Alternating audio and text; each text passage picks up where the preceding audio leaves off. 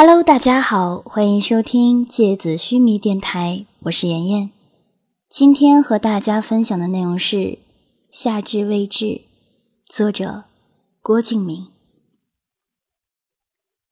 一九九八年夏至，浮云，凤凰花。那些由浮云记录下来的花事，那些由花开装点过的浮云。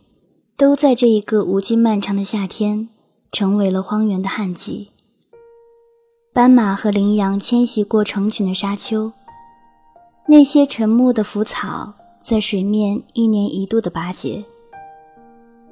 所有离开的生命都被那最后一季的凤凰花打上鲜红的标记。十年后的茫茫的人海里，十年后。在茫茫的人海里彼此相认，是谁说过的？那些离开的人，离开的事，终有一天卷土重来。走曾经走过的路，唱曾经唱过的歌，爱曾经爱过的人，却再也提不起恨。那些传奇在世间游走，身披晚霞。像是最骄傲的英雄，那些带领人们冲破悲剧的黑暗之神，死在下一个雨季到来前干涸的河床上，芦苇燃烧成灰烬，洒向蔚蓝的苍穹。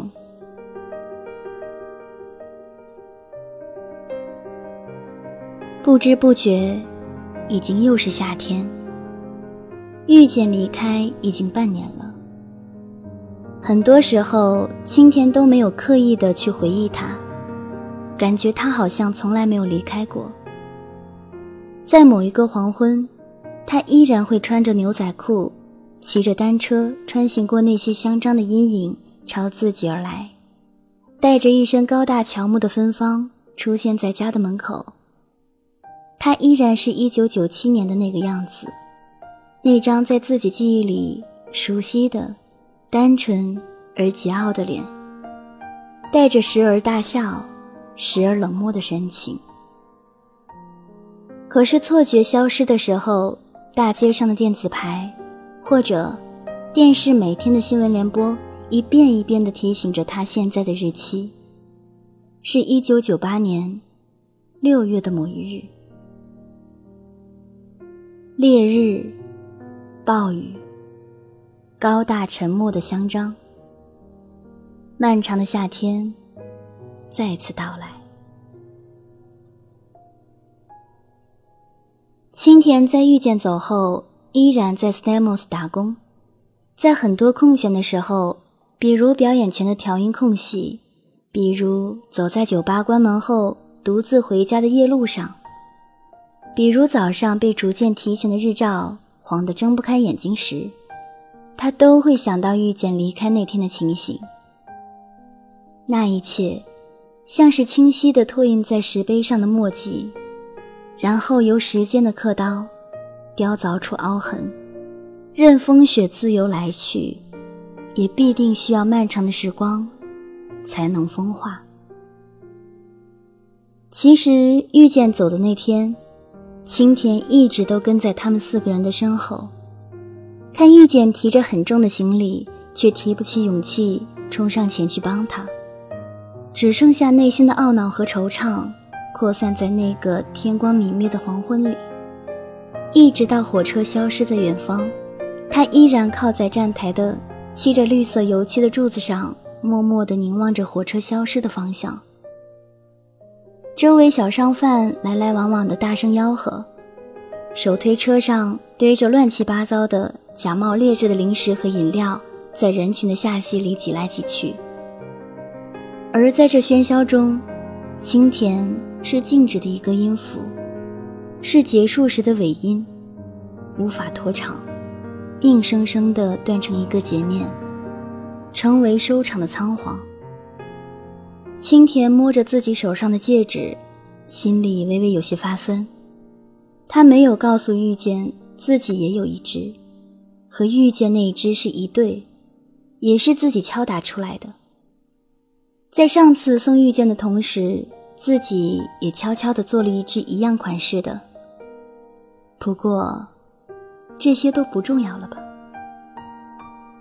后来，立夏他们从自己身边经过的时候，青田也没有叫他们，只是躲在柱子后面，看着立夏那张哭得一塌糊涂的脸，喉咙有些发紧。他一直盯着他们三个的身影走出站台，消失在通道口的深处，然后回过头，看到落日在瞬间朝着地平线沉下去。在那一刻陨落的，不仅仅是落日吧？他想，是不是就像那些蹩脚的小说和电视剧一样，故事就这样结束了呢？遇见。有时候我抬起头望向天空时，看到那些南飞的鸟群，我就会想起你。已经没有以前那么浓烈了，是淡淡的想念，带着轻描淡写的悲伤，像是凌晨一点，在一家灯光通亮、没有顾客的超市里买了一瓶矿泉水，然后喝下去的感觉一样。应该算是一种由孤单而滋生出来的想念吧。有时候我想，你真的像你的妈妈一样啊，坚强而顽固地活在自己的世界里。从你离开我的那一天起，我就知道，也许这次离开之后，永远不能再相见了吧。所以这些巨大的绝望冲淡了分离的痛苦。因为没有希望，就不会再失望。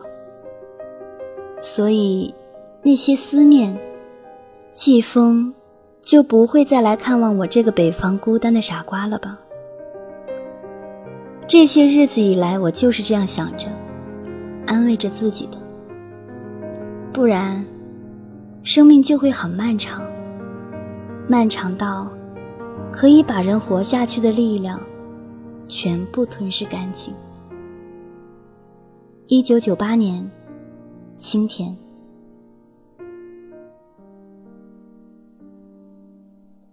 高三已经进入最后的阶段了，所有的人都恨不得一天三十六小时看书做题。函数、化学方程式、间接引语、过去完成时、虚拟语气、朝代年表、农业的重要性。所有考点在脑海里乱成一锅粥，被小火微微的炖着，咕嘟咕嘟的冒泡。很多女生都在私下里哭过了，可是哭也没办法，一边抹眼泪，还得一边在草稿纸上算着数学题。经常出现的年级成绩大榜是每个学生心里的痛。哪个班的谁谁谁是突然出现在前十名的黑马？哪个班的某某某，怎么突然发挥失常，掉出了前三十，都会成为大家关注的焦点。一直都有的比较和计较，像是粘在身上的带刺的种子，隔着衣服，让人发出难受的瘙痒和刺痛。整个教室里弥漫着风油精和咖啡的味道，混合在一起，伴着窗外枯燥的蝉鸣。让夏日的午后变得更加令人昏昏欲睡。头顶的风扇太过老旧，学校三番五次的说要换新的，可是依然没有动静。想睡觉，非常的想睡觉，非常非常的想睡觉，甚至是仅仅想起我想睡觉这个念头，心里都会微微的发酸。经常从课桌上醒过来，脸上是胳膊压出的睡痕，而身边的同学依然还在演算着题目，参考书塞满了课桌，还有很多的参考书和试卷堆在桌面上，并且越堆越多，剩下一块小的不能再小的地方用来写字。每天都有无数的散发着油墨味道的试卷发下来。学校自己印的，劣质的纸张，不太清楚的字迹，却是老师口中的高考良药。走廊也变得安静，很少有学生会在走廊打闹，时间都花在看书或者做题上了。高一、高二无法感受到的压力，突然变成了有质量的物体，重重的压在肩膀上。阳光斜斜地穿过篮球场，带着夏天独有的，如同被海水洗过的透彻。成束的光线从刚刚下过暴雨的厚云层里射出来，反射着白光的水泥地上，打球的人很少。立夏拿着饭盒从食堂往教室走的时候，通常都会望着那个空旷的羽毛球场发呆。高一高二的时候，傅小司和陆丈经常在这里打羽毛球，汗水在年轻的身体上闪闪发亮。而现在，都很少看到陆长了，除了在放学的时候看到他在教室外的走廊上等着小司，大部分的时间。大家都各自在学校里拿着书，低着头，匆忙地奔走。那个羽毛球场像是被人荒废的空地，地上的白线已经被雨水冲刷得模糊不清，悬挂的网也早就陈旧了。好像高一高二的同学都不太喜欢打羽毛球的样子。立夏很多时候都觉得莫名其妙的伤心，压力大的想哭。看着那些高一高二的年轻女孩子在球场边上为自己暗恋的男生加油，手上拿着还没开启的矿泉水，等在铁丝网外面。立夏的心里都会像浸满了水一样充满悲伤。看着那些年轻的面容，看着他们。在学校的每一个角落挥洒着年轻的活力，尽情的挥霍，用力的生活。他想：难道属于自己的那个年轻的时代已经过去了吗？每天晚上都有晚自习，兵荒马乱的。立夏很多时候写那些长长的历史问答题，写到右手发软。抬起头，看到头顶日光灯发出白色模糊的光。窗外的夜色里，高大的香樟树只剩下朦胧的黑色的树影，以及浓郁的香味。傅小司依然拿着全年级文科第一名的成绩，陆之昂依然是理科的全年级第一名，而立夏需要很努力。很用功，才能进入年级的前十。晚自习下课的时间被推迟到了十点半。每天从教室独自走回公寓的路上，立夏都会想起遇见。彼此的笑容和头发的香味，用同一瓶洗发水，喜欢吃同一道学校食堂的菜，买一样的发带，穿同一个颜色的好看的裙子。用一样的口头禅，爱讲只有两个人才彼此听得懂的笑话，然后在周围人群茫然的表情中开心的大笑。遇见，我好想念你。那些失去你的日子，全部都失去了颜色，被人遗弃在角落里，落满灰尘。在孤单中绝望，在绝望中悲伤，然后继续不停的想念你。一九九八年立夏，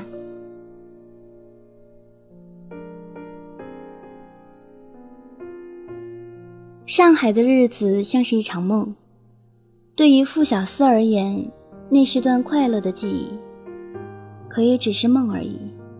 梦醒了。依然要继续自己的生活，只是从上海回来，傅小司身上已经多了金川美术大奖的光环。傅小司并不觉得有什么变化，倒是陆长和立夏，每次走在傅小司身边的时候，都会因为路人的议论和注视感到尴尬。这已经不是以前同学们因为傅小司成绩好，或者美术好而纷纷注目了。现在的注视和议论，多少带上了其他的色彩。